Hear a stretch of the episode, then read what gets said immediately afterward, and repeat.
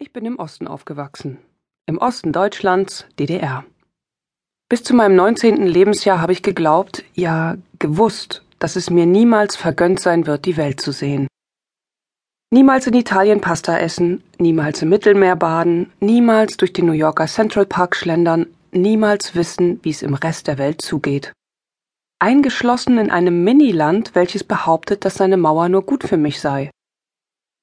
Immer wenn mich Gedanken an diese trostlose Zukunft befielen, raste eine Wut durch meinen Körper, die sich gegen alle und niemand konkret richtete. Die Folgen waren stundenlange Diskussionen, Misstrauen, viele Tränen und das dumpfe Gefühl, gefangen zu sein. Und? Wie ist es gekommen? Anders. Meine erste Liebe traf ich mit 14. Wie eifersüchtig war ich auf jeden Blick, den er einer anderen Frau zuwarf.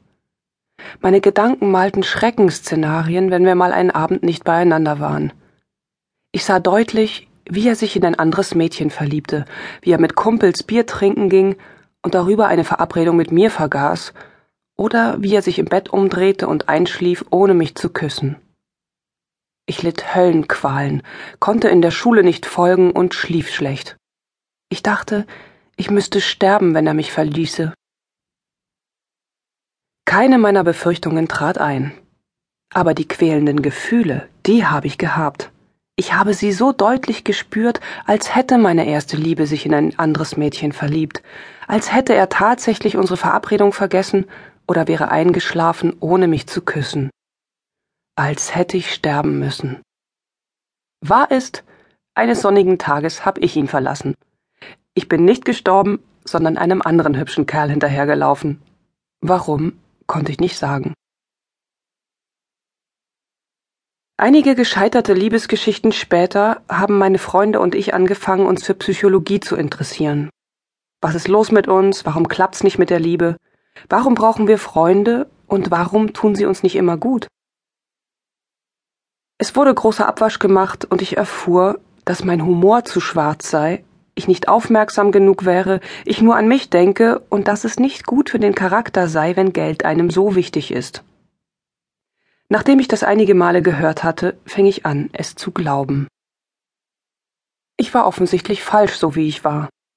Ich fühlte mich mies, traute mich anderen Menschen kaum noch unter die Augen und hatte nur noch Frieden, wenn ich alleine war.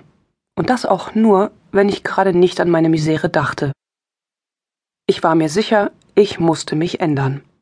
Ansonsten würde ich keine Freunde mehr haben, allein sein und mein Erdenleben irgendwie herumbringen müssen. Unverstanden und ungeliebt. Oft, sehr oft im Laufe meines Lebens habe ich geglaubt, meine Gedanken wären wahr und ich wüsste, was kommt.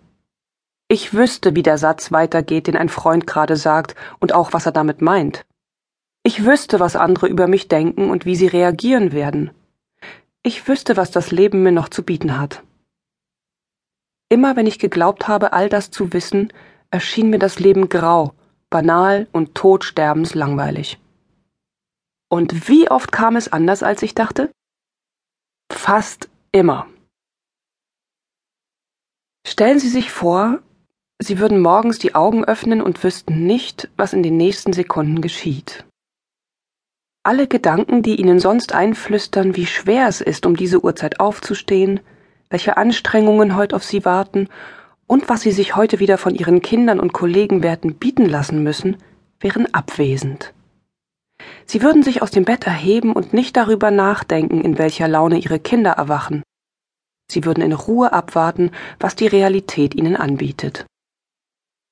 Sie würden aus der Haustür treten und alles wäre neu und unerwartet ein frischer Blick.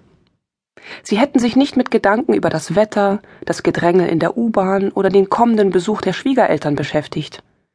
Sie würden mit dem Bewusstsein durch den Tag gehen, dass sie nicht wissen können, was als nächstes geschieht. Sie würden Menschen begegnen und nichts über sie denken, hätten noch keine Urteile gefällt, sie nicht in Schubladen gesteckt. Wie könnten sie denen dann zuhören? Sie würden nicht glauben, dass wenn sie dieses sagen oder jenes tun bestimmte Konsequenzen auf sie zukämen. Wie wäre das? Wie wäre ihr Leben, wenn sie nicht wüssten, was als nächstes geschieht? Was sagen Sie? Können Sie es wissen? Die Realität wäre dieselbe. Ihre Kinder und Ihr Partner, Ihre Kollegen und die Menge Geld in Ihrer Tasche wären so wie immer. Ihr Denken darüber nicht. Sie könnten neugierig sein, befreit von allem Unheil, das zwar nicht da ist, das Sie aber in der Zukunft vermuten. Ihr Leben würde prickeln wie ein erlesener Champagner. Darum geht's in diesem Hörbuch. Wie funktioniert das mit dem Loslassen? In der Welt ist alles vorhanden. Freundlichkeit und Argwohn, Neid, Liebe, Krieg und Frieden. Alles ist da und wird mir begegnen. Mein Verstand sortiert das, was ich sehe und erlebe, in bestimmte Kategorien ein. In Gedanken klebe ich Etiketten auf alles, was geschieht. Ich sehe jemand mit herunterhängenden Mundwinkeln und sage, der hat schlechte Laune. Ich spüre etwas und gebe dem Gefühl einen Namen. Wenn mein Herz bummert, nenne ich das vielleicht Aufregung. Aufregung ist meine Interpretation. Mein Herz könnte auch aus einem anderen Grund bummern. Nun hat das Gefühl einen Namen. Es liegt in einer Schublade. Wenn ich die Aufregung nicht haben will, klebe ich das Etikett böse oder unerwünscht darauf. Wenn ich die Aufregung mag, klebt auf der Schublade das Etikett gut oder erwünscht. Diesen Vorgang nennen wir bewerten. Shakespeare ließ Hamlet sagen, nichts ist von sich aus gut oder böse. Das Denken macht es erst dazu. Wenn ich pfeifend spazieren gehe, wenn mein Herz leicht und frei ist, dann sind keine belastenden Gedanken in meinem Kopf. Keine Sorgen über Gesundheit oder Geld, keine Schreckensszenarien, dass ich unter der Brücke landen könnte oder mein Partner mich verlassen wird. Kurz, ich stelle mir nichts vor, was mich und meine gute Laune gefährden könnte. Wenn ich dagegen Stress habe, mich ärgere, wütend bin oder verzweifelt, dann lassen sich mit Sicherheit Gedanken finden, die diese unerwünschten Gefühle ausgelöst haben. Wenn meine Tochter zum Beispiel nicht zur verabredeten Zeit nach Hause kommt und die Eltern der Freundin, die sie besucht hat, gehen nicht ans Telefon. Was ist da wohl in meinem Kopf für ein Chaos? Fünf Minuten schaffe ich es, ruhig zu bleiben, vielleicht auch zehn aber dann spinnt sich mein Kopf Geschichten aus, die für mehrere Thriller reichen. Verunglückt, Krankenhaus, verloren gegangen, entführt. Je mehr Zeit verstreicht, desto mehr Zeit hat mein Verstand, sich diese Möglichkeiten auszumalen. Ich spüre einen Schmerz, der mich zerreißt. Die Gedanken an all die schlimmen Sachen, die meiner Tochter zugestoßen sein könnten, lösen diese Gefühle in mir aus. Würde ich denken, ach, die kommen ja immer ein bisschen später oder sie sind bestimmt auf dem Weg und haben das Handy vergessen, hätte ich diese Gefühle nicht.